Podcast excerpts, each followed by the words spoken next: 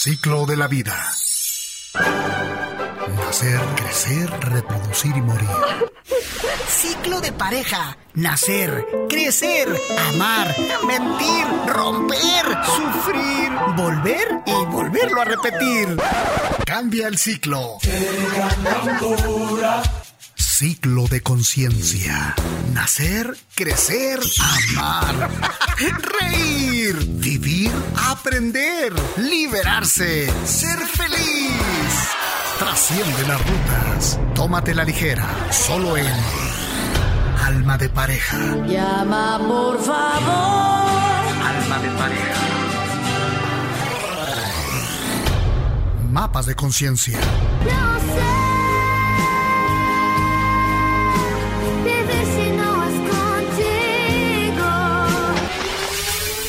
Sigue la ruta. ¡Comenzamos!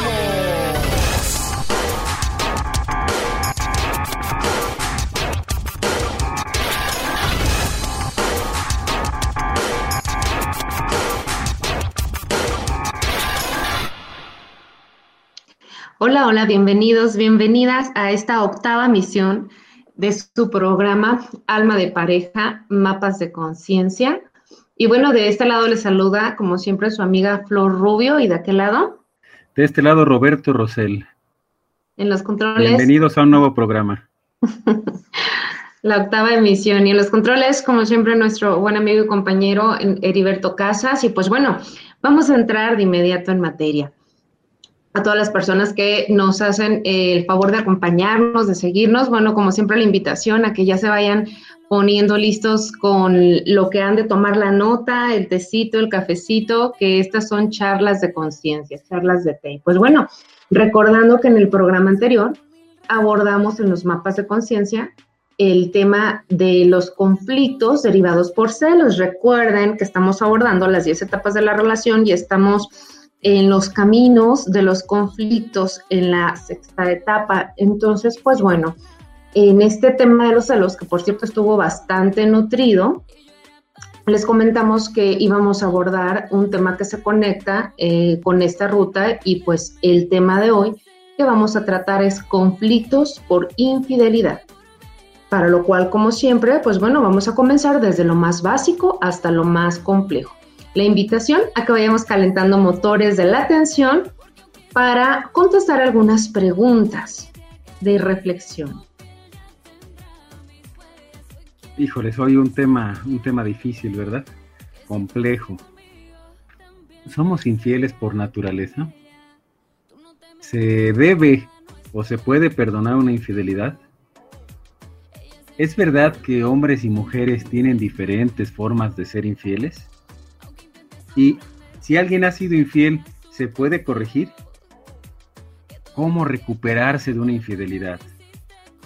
¿Una infidelidad puede fortalecer una relación? ¿Cuáles son los tipos de infidelidad? ¿Puede sobrevivir una relación de pareja a la infidelidad? ¿Por qué razones se es infiel? Híjole, todas las preguntas con una profundidad considerable. Y bueno, ustedes que nos están escuchando, la invitación de verdad para centrar toda la atención. Y yo debo decir que hay unas consideraciones preliminares importantes que hay que tener en cuenta antes de entrar de lleno al tema. Hablar de infidelidad, para quienes de alguna forma la hemos vivido, sea en carne propia, sea a través de alguna persona cercana, sabemos que es un estrellarse y romperse frente al hecho de que otra persona está ocupando un lugar que se creía que se tenía. No por nada es uno de los problemas más difíciles de abordar en la clínica de pareja, tanto para la pareja como para el terapeuta, toda vez que, pues imagínense, se trata de comenzar a mediar una situación que es como un cable de alta tensión, ¿no? Que lleva frustración, dolor, coraje y bueno, un nivel considerable seguramente de violencia, ¿no? Porque pues hay que empezar a revivir esa, esa herida tan profunda. Y pues bueno, consideramos que la entrada de una tercera persona al vínculo genera una profunda herida narcisista. ¿Qué es una herida narcisista? Bueno, la herida que, te hacen al yo, ¿no? ¿En qué fallé? ¿Qué hice mal? ¿Qué me faltó? O sea, todos estos cuestionamientos que van en contra tuya, sea por, por orgullo, sea por autoestima, ¿no? Y esto pues deja marca en la pareja y desde luego pues en la persona, ojo, a un nivel traumático. O sea, si alguien está pasando, ya pasó por este tipo de situaciones, pues sí, es normal que sean heridas que eh, tardan bastante en sanar en cuanto a lo profundo que pueden llegar a ser. Y pues bueno, hablamos de que esto supone el enorme reto de tomar difíciles decisiones, separarse o continuar. Preguntarse mil veces, ¿cómo recupero la confianza? ¿Es posible? ¿Y si lo vuelve a hacer? Y aunque el panorama, la verdad, es complicado y pedregoso, sí tengo que puntualizar que tenemos que comprender de inicio que en este tipo de situaciones muy frecuentemente, pues no existen víctimas ni victimarios. Eh, no es este, la, víctima y, el villano y la persona este que sufrió, no, no. Hay una corresponsabilidad en cuanto a voltear a mirar que el vínculo no se quiebra justo en el momento en donde se dan cuenta que existe una tercera persona, sino que la entrada de la tercera persona viene justamente porque nuestra relación ya estaba quebrada o dañada. Recordemos que estamos en la, en la etapa del conflicto, la etapa 5, ¿no? Este, y pues antes de llegar aquí, ya habíamos hablado de la etapa 4 que era desilusión o hartazgo. Y recuerden cuando hablamos de estas etapas, que bueno, las etapas vulnerables para que entre una tercera persona es justamente la etapa 4 y 5, cuando ya estamos hartos, desilusionados o cuando pues está un conflicto tras otro, ¿sí? Aquí se comienza a abrir el espacio para una tercera persona, entonces no es como que de repente esto, todo estaba súper perfecto y llegó un tercero, no, no suele ser así, aunque vamos a ver algunos casos. Entonces, lo que vamos a encontrar es que para cuando viene un tercero, eh, ya viene detrás también de varios conflictos de comunicación y muchos otros. Entonces, pues bueno, es un tema extenso, profundo, sensible, por ello, esto será la primera de dos emisiones que estarán dedicadas a este tema. Bueno, pues comencemos por definir qué es la infidelidad. Y entre muchos libros, desde una situación de psicología popular hasta los estudios más profundos, creo que la mejor definición, a mi parecer, es, es esta. Es la ruptura inadecuada, ya sea deshonesta, oculta, traicionera o engañosa, de un pacto o acuerdo, tácito o implícito, pero un acuerdo finalmente afectivo y o sexual preestablecido. Generalmente en nuestro tipo de sociedad y cultura, pues de exclusividad. Entonces, no hay un acuerdo general sobre qué significa exactamente ser infiel. Todo esto depende de creencias, de la historia personal, de situaciones culturales, de modelos que se van transmitiendo, de los valores que también se van desarrollando y transmitiendo, y la forma en la que vamos construyendo nuestra manera de, de relacionarnos, nuestra propia sexualidad, eso va enriqueciendo y cambiando poco a poco el término fidelidad o infidelidad.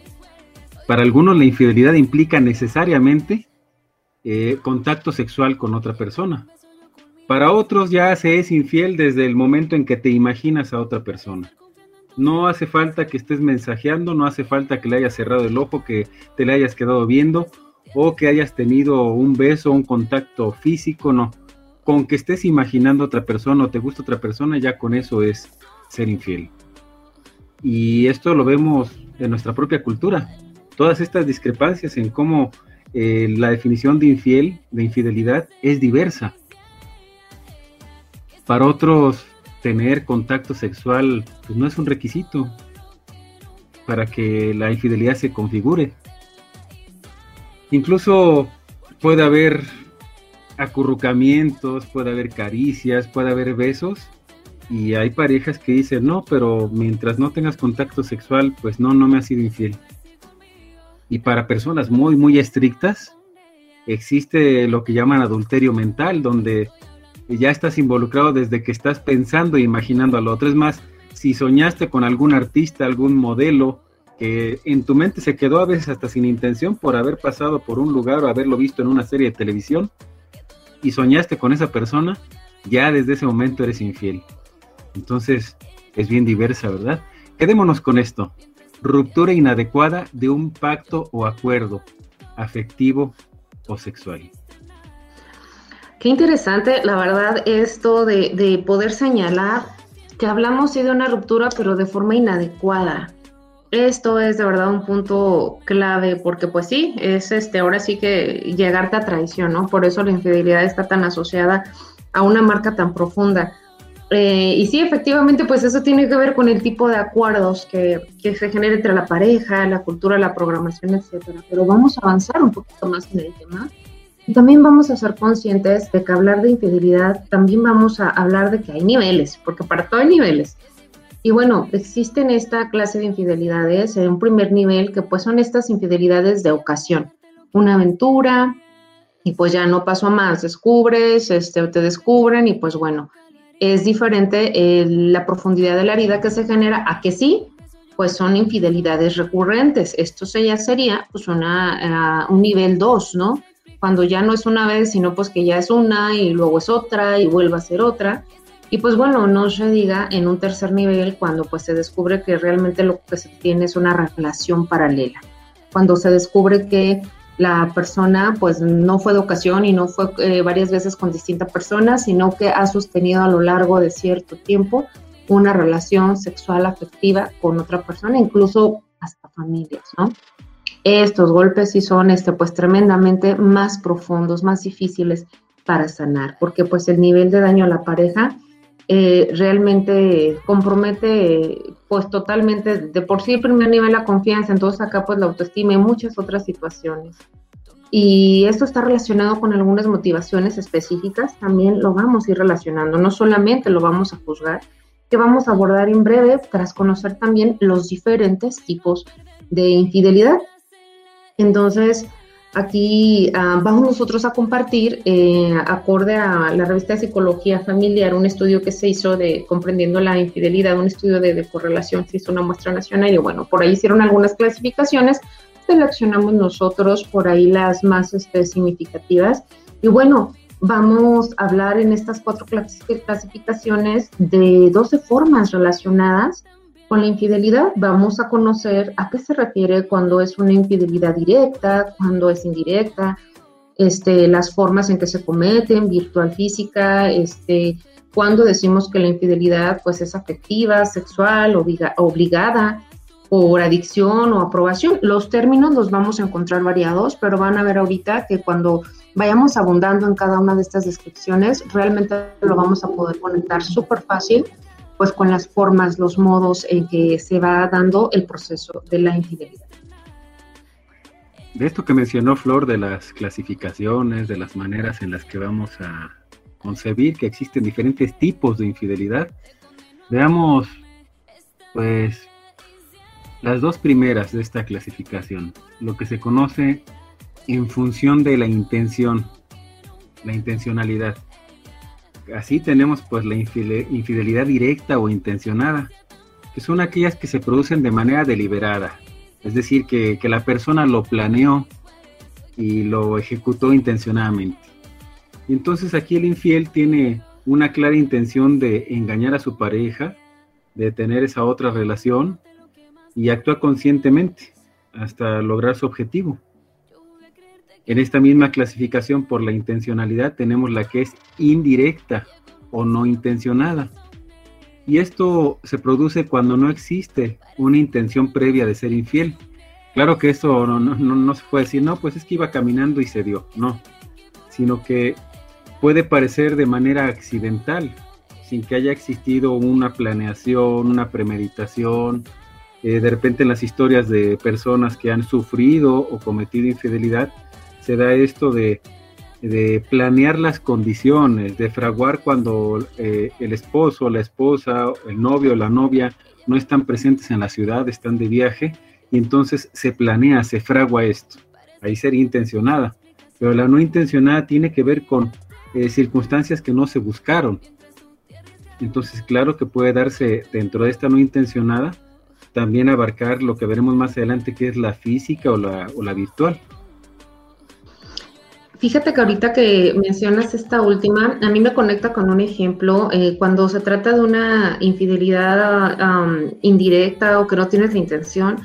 Eh, yo recuerdo casos que me han platicado donde de repente uno se trata de una situación de química, ¿no? Que tú ibas tan campante por la vida y de repente viene esta conexión que de donde jodidos aparece, dice uno. Y, cuando acuerdas, este, cuando reaccionas, la verdad es que empieza a haber una conexión, un trato y pues bueno, ahí no es que tú lo fueras planeando, sino que simplemente pues se da, ¿no? Eh, me recuerdo como de esos casos y pues bueno, seguramente se preguntarán, bueno, ¿por qué razón alguien querría nada más ir y poner el cuerno? Bueno, hablar de las motivaciones y las razones lo vamos a ver después del corte, del, del corte musical les invitamos a escuchar eh, este tema de Manuel Turizo, Culpables, eh, porque aquí, bueno, nos habla justamente de la temática que comenzamos a abordar y más adelante en el siguiente corte va a venir la respuesta, entonces pongan la atención que tiene todo que ver con lo que estamos tratando. Volvemos en breve. Un programa diferente, Alma de pareja. Volvemos después de la pausa. Bienvenidos nuevamente, ya estamos de regreso.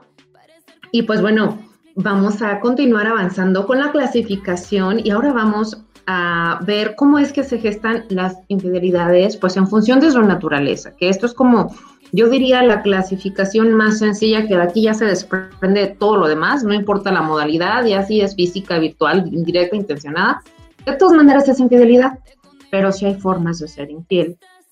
Eh, que aquí curiosamente, bueno, ya Rob nos, nos, ampliará el ratito, pero que también entra aquí la situación de género. Eh, vamos a hablar de las formas de ser infiel. Una es eh, cuando se comete infidelidad sexual y otra cuando es no sexual, que lleva implicación emocional. Y bueno, hablando de la primera, de lo que son la, la infidelidad sexual, este tipo de infidelidad, pues bueno, se da cuando tienen lugar, desde luego, las relaciones sexuales. Y, pero aquí es incluso, aunque no llegue a haber penetración, las relaciones sexuales, recordemos que pueden abordar muchas formas. en cualquier caso, estamos hablando pues de que implica un contacto físico íntimo. Las caricias, los besos, los apapachos, como los fajes, sí, esos también son formas de acercamiento sexual. Y aquí fíjense que también eh, entra lo que se le llama la infidelidad por impulso. Y esta, pues bueno, se da en el caso de estos individuos eh, o individuos, ¿verdad? Que son infieles pues por gusto al sexo o porque simplemente pues les gusta sentirse ah, deseados, que todavía son capaces de, atraer a alguien, o sea, pues tiene que ver con una satisfacción muchas veces propiamente del ego, este, un rasgo histérico, ¿no? Por ahí este, se puede conectar con ello. Eh, y también, pues bueno, eh, a veces tiene que ver con personas que tienen pues una adicción al sexo. Y aquí la característica pues es que no se siente amor hacia las personas con quienes se comete la infidelidad, ¿no? Es una, dos, tres, cuatro, diez canitas al aire. Y nada más con esa facilidad, así se, se puede nombrar, se puede vivir desde esa perspectiva. Eh, y por otro lado, pues está la infidelidad no sexual con implicación emocional y pues aquí es cuando se producen sentimientos o fantasía eh, sin que se llegue a tener sexo. Y fíjense, este concepto es importante porque pues también puede considerarse infidelidad el establecimiento, el establecimiento de relaciones que no impliquen un acercamiento íntimo físico, pero que pues bueno, debido a lo afectivo se encuentre pues que la libido esté colocado en un tercero ajeno a la pareja. Entonces, aquí es, es curioso, no sé si se los comento, eh, a, veces se encuentran casos donde eh, al hombre mm, dice, no, pues mi mujer puede enamorarse de quien quiera, pero nomás que, que no comete infidelidad sexual, porque ahí sí hay problemas. Y las mujeres este, eh, se agudiza más el dolor o algo cuando dicen, o sea, ¿qué pregunta cada quien? En, un caso, veíamos ahí en la terapia, nos, nos decía el formador, que, lo que se suele encontrar es esto, el, el hombre pregunta, bueno, ¿y tuviste sexo con él? Y la mujer suele preguntar, ¿y te enamoraste de ella? O sea, cada quien le da una importancia diferente a la forma en que se relacionan con un otro y, lastima también, ¿no? De, forma diferente. Entonces es un punto importante analizar, que ya al ratito este lo ampliaremos cuando, cuando veamos los quiénes son más infieles, ¿no? Los hombres o las mujeres, que es el siguiente punto. Adelante, Rob. Pues ahí nos metemos en, terrenos difíciles porque eh, existen diferentes estudios y sobre todo si nos vamos a, a los años 60, 70, eh, se decía que la infidelidad pues masculina eh, tenía que ver con la constitución biológica, ya que el hombre producía una gran cantidad de semen y cada cierto tiempo necesitaba deshacerse de un exceso. De esta forma, pues estaba justificado satisfacer esta necesidad. Obviamente que cada hombre es diferente en cuanto a la forma de satisfacer esa necesidad. No, no necesitas a fuerzas a un acompañante para liberar ese exceso de semen. Si, por ejemplo, eh, alguien se encuentra de viaje fuera de casa y comete una infidelidad, eh, tiene una oportunidad para vaciar ese exceso. Y en la mayoría de los casos, de acuerdo a este modelo, esta teoría, pues era como, no hay problema, pues estoy vaciando exceso, es como si me tomara un vaso de agua. Eh, se veía la mujer, por otro lado, como si la mujer no pudiera aceptar esta situación, fuera la que reprocha, la que inicia las dificultades, la que depende más del hombre, ya que ella no puede cometer eh, bajo este modelo infidelidad, ya que ella se encuentra vinculada sentimentalmente. Para ella cometer infidelidad tendría que vincular los sentimientos. Y entonces, este era el modelo que, se tenía antes en las investigaciones, en algunos libros. Actualmente, de hecho, en, en el año 2012, se hizo una investigación sobre esto y se dijo que no había diferencia del por qué son infieles las mujeres o por qué son infieles los, los hombres. Eh, que esto eh, iba en relación a lo cultural e iba en relación eh, mucho a la forma en la que se ha construido la sexualidad. Entonces, es anotar que va a tener que ver mucho con usos y costumbres, como decíamos al principio, con valores y con la forma en la que se ha ido desarrollando la propia sexualidad. A veces de una familia a otra, en, en, el mismo vínculo, en la misma pareja, este, entre los dos miembros de la pareja, difieren culturalmente y difieren sus valores, por lo cual pues no vamos a tomar en cuenta tanto que haya una marcada diferencia del por qué es infiel la mujer o por qué es infiel el hombre datos interesantes porque yo creo que aquí uno puede conectarse fácilmente que tenemos asociado por default que las mujeres este, somos infieles por amor, ¿no? Por una carencia afectiva. Y los hombres, pues por búsqueda de sexo, ¿no? Por, por uh, su ego, su, su hombría. Pero como fíjate las investigaciones, pues sí nos, nos llegan a decir, no, no importa la causa, este, tampoco no es que sean más los hombres o más las mujeres. Los hombres como que se destapaban más, se aceptaban más, se estilaba más, ¿no? Pero hoy día, en la actualidad, la verdad es que las cifras, pues ya nos dicen que, aquí estamos también ya parejos. Lo que sí es importante que, que abundemos es que es muchísimo más que hablar de solo sexo de alguna carencia afectiva. Porque las causas asociadas a la infidelidad, la verdad es que pueden ser mucho, muy variadas. Puede ser desde quienes, adelante. Tomemos en cuenta algo, el hecho de que no se pueda ver algo o que no se tenga reportado en estadísticas no quiere decir que no exista. Entonces, durante mucho tiempo, por cómo venía siendo la sociedad, se creía, se permitía, incluso se vanagloriaba en algunos grupos este, sociales que el hombre dijera cuántas parejas sexuales tenía. Por esto se sabía más que el hombre era, era infiel. Pero uno de los psicólogos que descubre que existe una infidelidad también eh, femenina, o una infidelidad de parte de las mujeres es este 15, el llamado psicólogo del sexo, eh, el cual se da cuenta a través de encuestas anónimas que las mujeres están también este, practicando infidelidad, que no solo los hombres, pero el asunto es que no se sabe, no se dice, permanecía más en secreto. ¿no? No sé si al rato nos vas a dar por ahí el dato, pero pues bueno, yo lo que he escuchado, este, no somos animales monógamos. Recordemos que, bueno, nuestra especie pertenece al reino animal y no nos estamos hechos para la, monogamia. Será esa, las condiciones eh, anatómicas propias de nuestra biología que tal vez eh, por ahí nos inviten a esos deslices. Ya un ratito nos comentas. Bueno, yo les decía que las causas de la infidelidad, la verdad es que son muchísimas. Desde quien se avienta a este tipo de menesteres solo por el gusto del riesgo, ¿no? Algo nuevo, ya no aguanto la rutina y me gusta la adrenalina. Eh, a veces el matrimonio sabemos que se vuelve monótono o las relaciones que ya están establecidas. Entonces, por ahí alguien decía, pues oye, ¿cómo crees? Y si tienes a esta pareja tan guapa, tan guapo, tan buen hombre, tan buena mujer, y pues por ahí alguien contestaba, pues sí, pero hasta de comer este carne diario se aburre uno. A veces ya lo que quieres son frijoles, algo diferente. Entonces, bueno, este, está asociado aquí con esto, ¿no? Que, que en nuestra vida somos curiosos por naturaleza, entonces a veces está asociado a esto, con un gusto como por la adrenalina, el riesgo. Eh, otra, la cuestión que mencionaba, ¿no? Cuando tenemos un deseo sexual muy elevado, y híjole, este es un tema complicadito porque en nuestra cultura eh, es difícil a veces que tengamos esta apertura entre pareja.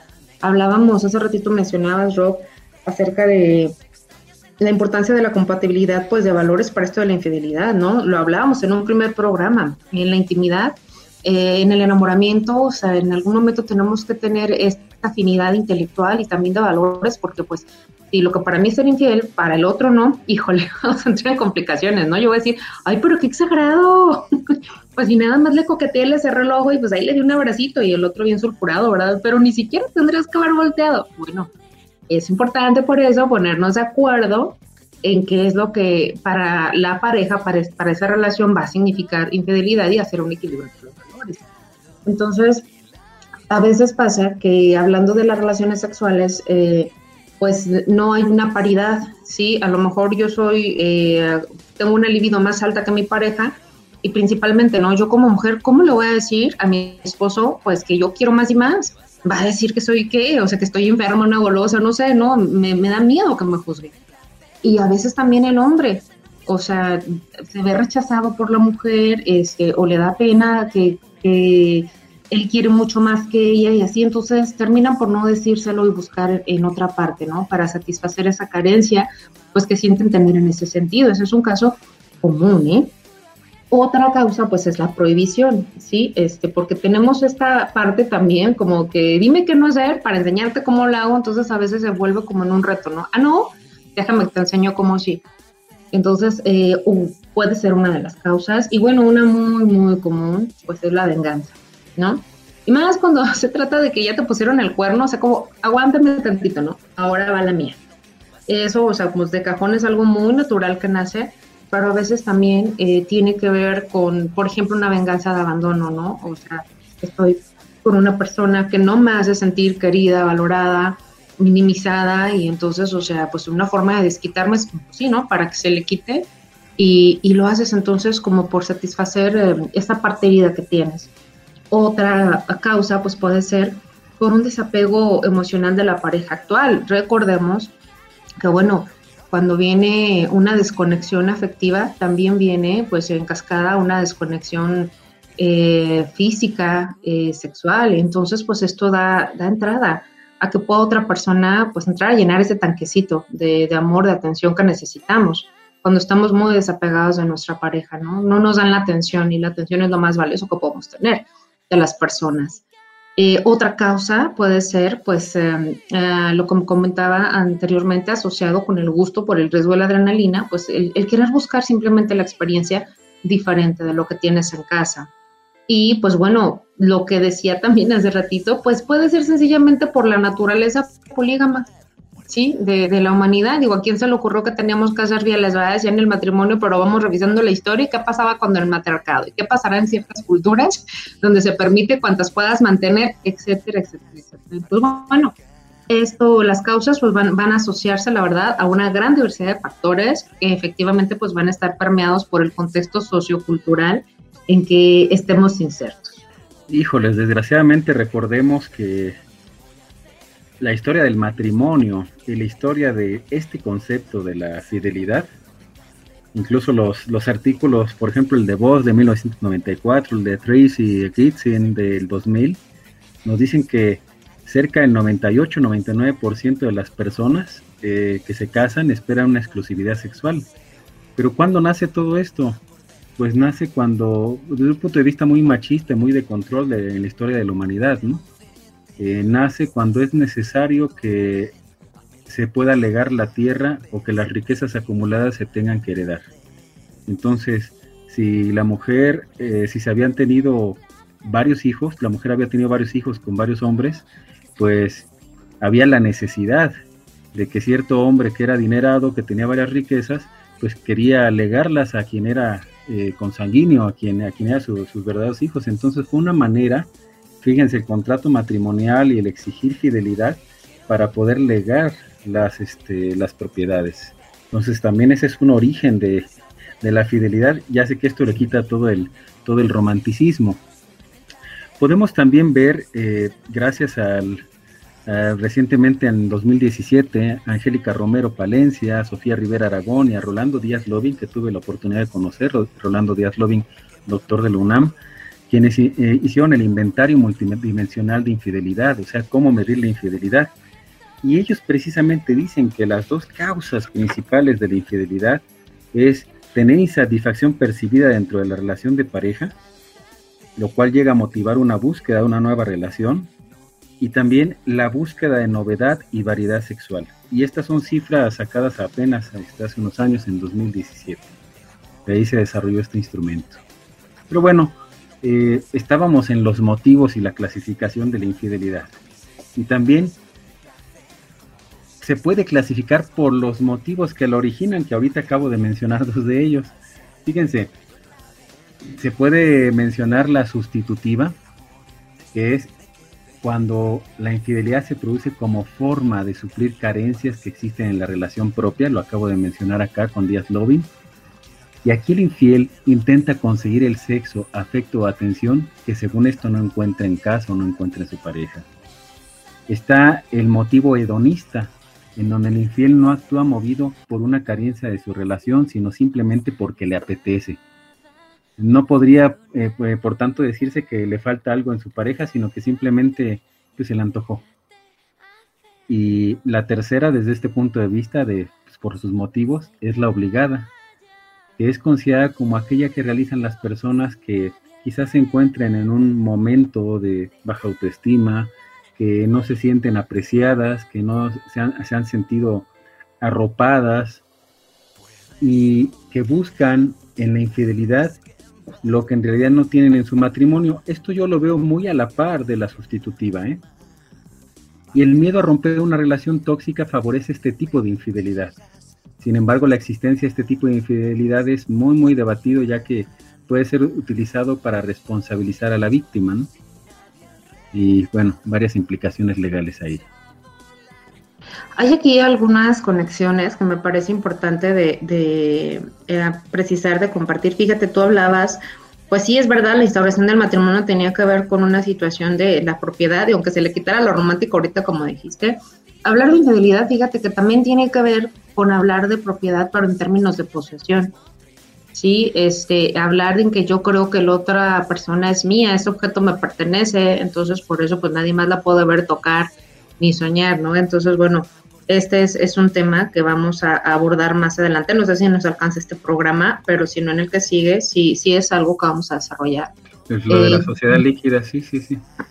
es correcto, sí, e, estos temas de libertad y posesión que están asociados a, a este tema. Y bueno, ahorita que comentabas también esto de la, cuando la infidelidad es sustitutiva, me recuerdo de un caso de este una paciente que por ahí comentaba, pues es que yo, yo le uh, estoy infiel a, mi marido, pues porque la verdad es que cuando tengo estas experiencias eh, me suelen decir cosas lindas. Son dulces, este, me hacen sentir halagada y pues es algo que mi marido pues nunca me expresa. Entonces ahí es donde yo encuentro como un ejemplo de, lo que mencionabas. Y bueno, cuando hablamos de, que nombras la infidelidad obligada, me recuerdo en estos casos como cuando es por despecho, ¿no? Que, eh, ok, me hace sentir mi pareja que, yo no valgo, que ah, no soy suficiente y entonces como de coraje, de un dolor ardido, ¿no? Eh, vas a buscar a alguien más, pero es el despecho. Ahí es como cuando vas de forma obligada, ¿no? Por intentar a compensar y hacer ver al otro, hacerte ver eh, a ti frente al otro, aunque el otro no se entere, pues que sí, sí eres capaz de valer para alguien más. Entonces, bueno, me venían los ejemplos, los comparto. Y pues bueno, otra de, otro de los motivos es que, fíjense, a veces esto se vuelve simplemente una adicción. ¿sí? Algunas personas sencillamente pues, no, no pueden controlar sus impulsos, eh, sean estos sexuales o no, y a diferencia de, de los casos anteriores que, que mencionaba Rob, pues aquí no es que existan carencias en la relación que den lugar a la infidelidad, ni el infiel este, está buscando eh, suplir esto. Aquí estamos hablando de que es deliberadamente el buscar un disfrute, este, un placer. Ah, eh, puede ser que, que, esté relacionado con esto, pero no, aquí es más bien que, fíjense, ya ni siquiera es esto, más bien, sino que es cuando ya tienes como la adicción. Ya ni es que te provoque placer ni que te llene una carencia afectiva, es que solo necesitas hacerlo, es algo ya muy, muy descontrolado. Eh, ahí obviamente pues hay que atenderse de manera terapéutica, hay, este, estas personalidades pues ya que son patológicas, diagnosticadas como tal, que pues la verdad eh, está dentro de sus rasgos el que tengan pues como este desborde en este sentido. Y bueno, fíjense que eh, el último de, los motivos que vamos a compartir a mí me llamaba mucho la atención. Es un motivo que se le, se le conoce como de salida. ¿Por qué de salida? Pues bueno, porque eh, cuando hay eh, una infidelidad de salida se le llama a esta infidelidad que se, como, se comete como forma de terminar con una relación en la que ya no desean estar. ¿sí? Utilizan a una tercera persona pues como barquito a la puerta, porque pues en cuanto se descubra, pues ahora sí ya no le va a quedar de otra más que terminarlo, ¿no? Yo no puedo de frente, entonces pues utilizo a un otro. Y esto a veces suele darse pues por miedo también a encontrarnos solos, ¿no? No sé estar solo, no sé estar sola, entonces pues ya voy a terminar esta relación y ya estoy buscando la otra, ¿no? Este, para no sentir ese vacío de que pues bueno, no, no puedo habitarme, estar conmigo o a veces eh, también estamos en una relación tóxica que ya sabemos que no podemos salir y pues de plano le decimos a alguien ayúdame a terminar con esto este, y vamos a intentarlo, ¿no? Solamente así me voy a poder despegar. Existen estos casos también por los cuales se cometen infidelidad. Entonces, fíjense qué interesante, ¿verdad? Cada tema, un mundo por conocer. Y pues bueno, ahorita estamos en la parte suavecita, ¿eh? Estamos en la parte de clasificaciones, de formas, de poder ir comprendiendo poco a poco. Aquí fíjense que algo que les vamos a hacer un poquito visible y va a ser tema de, de otro programa. Roberto y yo trabajamos pues hace tiempo en investigación educativa con relación a los temas socioemocionales, este conocer al ser humano y pues bueno, en los ámbitos del aprendizaje dimos con que la clave para entrar a cualquier tipo de, conocimiento tenía que ver con una taxonomía. Una taxonomía es un orden. En este caso de procesos psicológicos que te ayudan a ir anclando el conocimiento. Entonces, el primero que tú tienes que tener asentado en ti para cualquier tema, pues es el nivel uno que tiene que ver con identificar. Que tú identifiques, eh, el que sepas nombrar, registrar todos los nombres asociados pues al tema o al proceso que vas a conocer. Y el segundo nivel, pues es que tú comprendas a qué se refiere.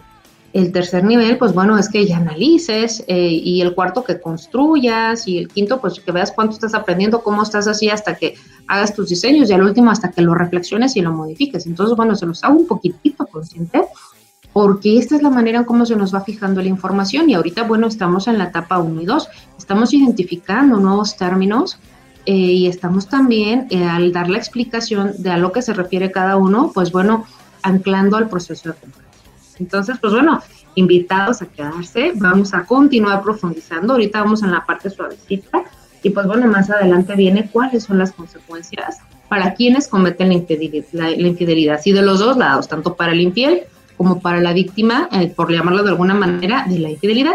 Un momento nos vamos a un corte comercial con este tema que ya les había anticipado. Vamos con la respuesta a culpables eh, en voz de la interpretación de Nina. En un momento y estamos de regreso. Ya sé lo que pasó. Esto se pone bueno. Alma de pareja. Ya regresamos. Yo no plancho ni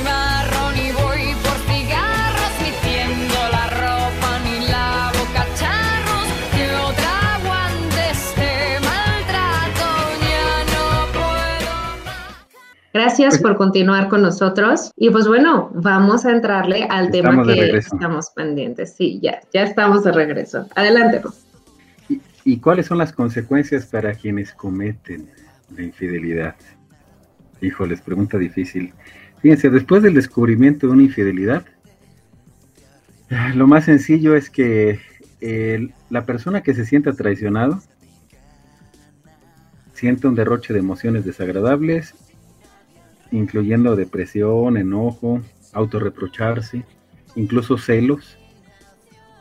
Y no por esto, no por atravesar por toda esa gama, es garantía que se termine la relación. Esto ya lo, lo ampliaremos un poquito más adelante. Pero esta situación de que después de descubrir una infidelidad, cómo reacciona cada quien es bien diverso. Algunas parejas, por ejemplo, entran a terapia después de eso, otros se centran en, en detectar la causa y en saber si el otro tuvo la causa o yo tuve la causa o los dos tuvimos la causa. Eh, como en esta situación mecanicista de, ah, bueno, detecto el origen, la pieza del reloj que no funciona, entonces la quito. Y otros pues eh, se enfocan a rescatar el matrimonio. Que algo interesante es que las consecuencias de la infidelidad difieren de un individuo a otro.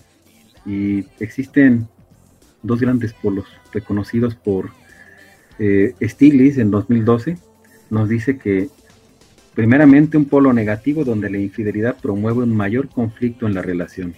Es decir, a partir de la infidelidad comenzamos a abonar comentarios, a tener una desconfianza, eh, se acrecentan los conflictos. Y el otro polo pues es positivo, ya que la infidelidad puede ayudar a sostener o mejorar una relación que estaba deteriorada. Esto a lo mejor a muchos les causa como una patada en el hígado, pero es cierto, muchas relaciones formales a veces repuntan o se mantienen gracias a una infidelidad.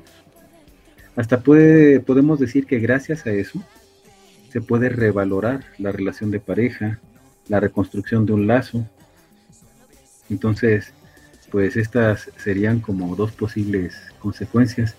Eh, todos necesitan un trabajo y no es garantía que la persona que cometió una infidelidad necesariamente pase por sentir culpa, porque a veces el otro miembro, el que, el que solo sufrió consecuencias de, la infidelidad, espera que el otro experimente culpa. Y a lo mejor si es algo consentido, planeado, eh, que tuvo el otro como una de las clasificaciones que veíamos, la persona no va a experimentar culpa, una persona de rasgo narcisista, una persona de rasgo esquizoide no va a experimentar culpa. Entonces, ¿a qué nos quedamos? Fíjate que hay quien dice que la situación ideal de la pareja tendría que considerarse tipo así como el eterno noviazgo, ¿no? A veces damos por sentado que, pues bueno, ya, ya estamos dentro de la relación estable, ya vivimos juntos, ya este, soy el marido, la marida, ¿no? Y pues ya, se acabó el esfuerzo, se acabó la etapa de conquista, de seducción. Y pues no, la verdad es que el trabajo comienza, la otra etapa comienza y es muy difícil el sostenimiento por todas las vicisitudes propias de cada etapa. Entonces, este, yo creo que sí, sí es importante que, se tome en cuenta esta situación.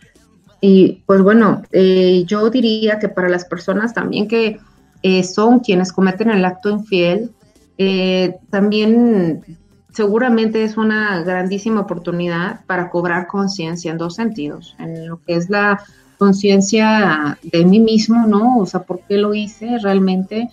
Eh, ¿Cuáles fueron mis, mis motivaciones? ¿Está en mi naturaleza? ¿Qué sentí al hacerlo? Etcétera. O sea, es un campo interesante de, de autoconocimiento, exploración, pero también tomar conciencia del otro. Yo, yo agregaría esto, ¿no? Porque a veces hasta que no miras los daños eh, que has generado con esa actitud, híjole, entonces te das cuenta, ¿no? Que no se trataba solo de ti, sino también pues de un otro y de este tercer elemento, pues que es la, en la relación propiamente, ¿no? El tercer ente entre la pareja, la relación, cuánto y cómo se dañó. Agregaría eso, me surge. Y bueno, eh, yo quiero también este, abonar sobre cuáles son las consecuencias para quienes sufren la infidelidad ¿sí? Y aquí, pues bueno, el rango, la intensidad de lo que voy a nombrar puede ser distinto, pero más o menos estamos hablando de entrada de que estamos en un duelo, ¿no? El enterarte de que tu pareja ha roto ese acuerdo explícito, implícito de, la fidelidad, de la monogamia, de nada más yo exclusivo, pues nos entra en un proceso de duelo. Y de entrada el duelo, pues es difícil, ¿no? Recordamos que tiene eh, diferentes etapas, la negación, la ira, la negociación, depresión, cada una muy digna de explicarse de, de manera este, y así descriptiva, lo vamos a mandar en el siguiente programa. Pero bueno, voy a nombrar ahorita lo que corresponde pues a la etapa de la negación o la ira, así que son como las primeras fases, que no deben de ir en este orden propiamente, puedes ir saltando entre una y, otra y regresándote, pero bueno, esto conlleva, estar en un proceso de duelo conlleva pues que sientes un enojo, ¿no? Muy grande o, al nivel de, de ira. Eh, llevas también al mismo tiempo tristeza, llanto, estás eh, como aturdido, o sea, en verdad pasó, o sea, hay quien queda como en estado de shock o sea, no, espérate, no, no pasó, no está pasando, ni siquiera lo puedes eh, asimilar, digerir. ¿Sí? Y esto a veces puede durar eh, bastantes días o semanas, dependiendo, repito, la intensidad, ¿no? O sea, algo que viene aquí eh, son también los pensamientos incontrolables, ¿no? El maldito por qué que te acribilla y por qué, por qué, por qué, por qué, cómo, o sea, estás todo el tiempo, entras como en esto se les llaman pensamientos obsesivos, que, están ahí martillándote y pues bueno, también se suelen tener problemas para dormir, ¿sí? Este, se, te viene este trastorno, que nada más estás ahí pensando o estás pues orgánicamente deprimido, eh, se traduce también, pues puede ser en la pérdida de apetito o, o, en un exceso, ¿no? Que comes por compulsión. Este, cambios en el peso, obviamente en función de si te da por comer o te da por dejar de comer.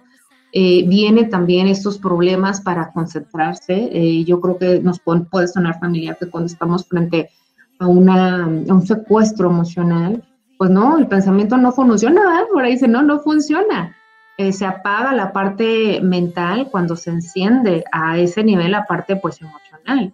Y entonces estás en calidad de bulto, ¿no? En tu trabajo, con otras personas, te hablan y es mecánico, ¿no? Estás por estar, pero en realidad no puedes dar la calidad de la atención, no existe la motivación dentro de ti.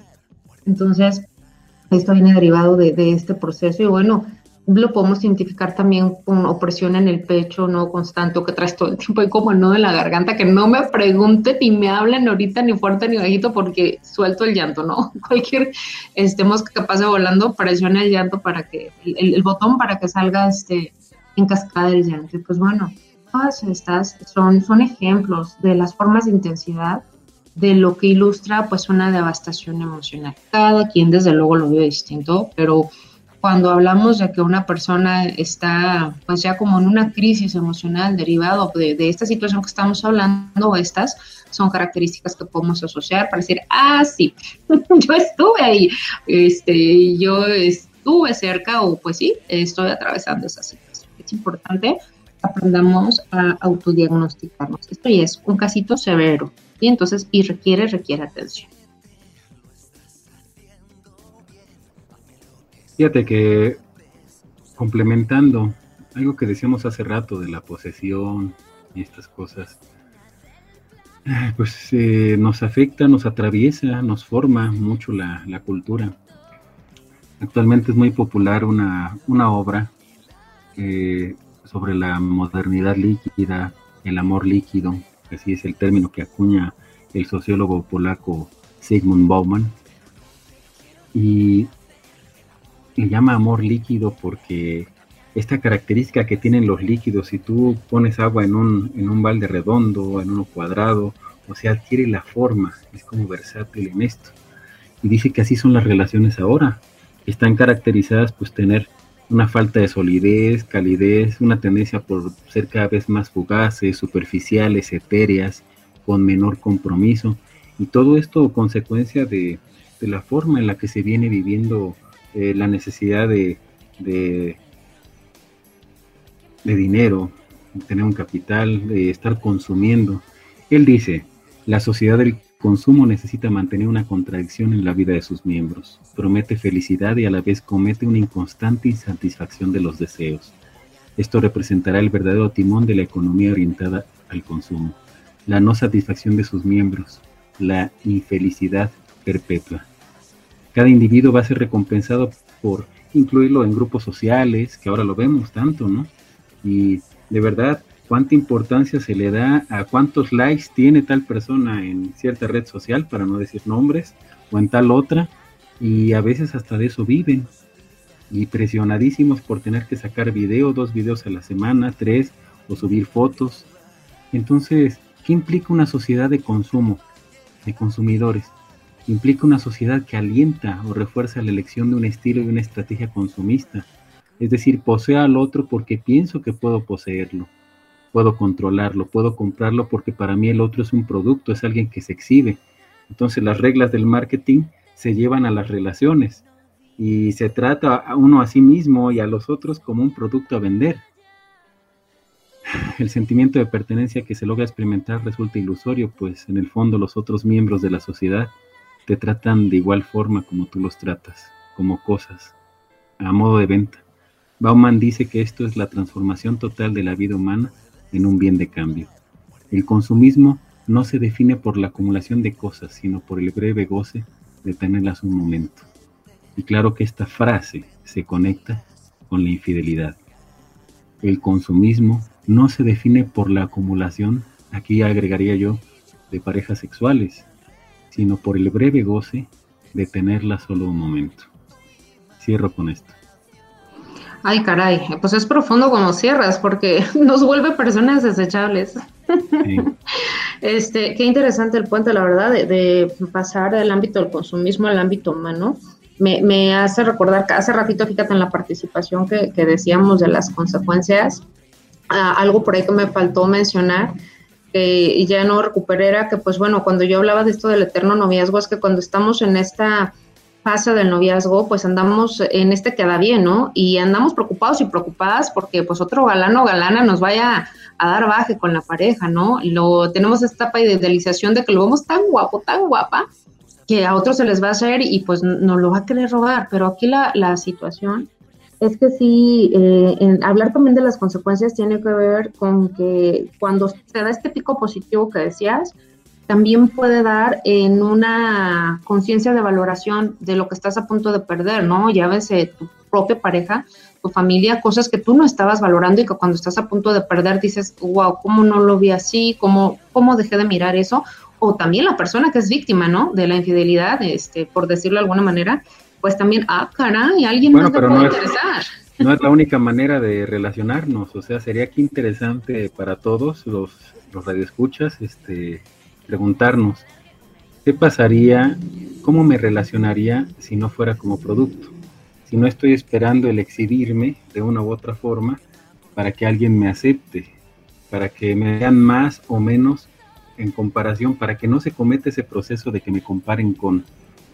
¿De qué manera me podría relacionar? Y créanme que sí existe, ¿eh? y nos tenemos que ir a la antigüita, a otras cosas eh, existe una forma de relacionarse humana que no tiene que ver con vernos como productos. Yo he visto tanto en mis estudiantes como en, pacientes muy preocupadas, y estoy hablando de mujeres, no porque los hombres no sean así, he tenido la experiencia directa con mujeres en donde he visto pláticas entre ellas, en donde están compitiendo, envidiándose, que si tú tienes más esto, tienes menos esto, no es que a ti te voltean a ver mal los hombres, no es que me gustaría tener tu cabello, no es que tienes mejores caderas, es que ojalá tuviera tus murlos, tus, etcétera. Entonces la que no tiene quiere más, la que tiene mucho se quiere quitar. Y no estoy hablando exclusivamente de las mujeres, también los hombres lo hacen. Pero me ha tocado a mí presenciarlo en el salón de clases eh, con, los estudiantes de la carrera de psicología. Y entonces yo me pregunto, ¿qué pasaría si nos relacionáramos de manera que no nos tratáramos como producto? Tendría que ver con el hacer consciente, cómo es que hemos ido adentrándonos en esta ah, dinámica de consumo. Y bueno, aquí yo hablaba pues de lo que es el, valorar, ¿no? Yo iba en un, en un sentido de, que a veces la infidelidad nos da la posibilidad de valorar de forma distinta, que alguien puede mirar aquello que yo no le miro a mi pareja o dejé de, de mirarlo, alguien más le puede interesar y entonces me empiezo a preocupar ¿Cómo fue que lo perdí? ¿Cómo fue que la perdí? ¿Cómo fue que se fijó en alguien más? Pues a lo mejor yo me descuidé, a lo mejor yo no atendí, o sea, y no, viceversa. Puede, puede haber ahí este, varios ejemplos en que sí se haga un ejercicio de conciencia sobre el valor de la persona. Y, esto lo, saco a colación de que, pues bueno, estamos ahorita entrando al otro extremo del puente en nombrar el valor, pero pues en función del objeto más deseado, ¿no? Más cotizado. Qué interesante, la verdad, este, todo lo que se puede derivar. y, si, lo hiciéramos diferente, si lo hiciéramos tipo la perspectiva de Fritz Perls, de la teoría gestáltica de saber que no poseo al otro, porque ahorita dices, ¿cómo fue que lo perdí?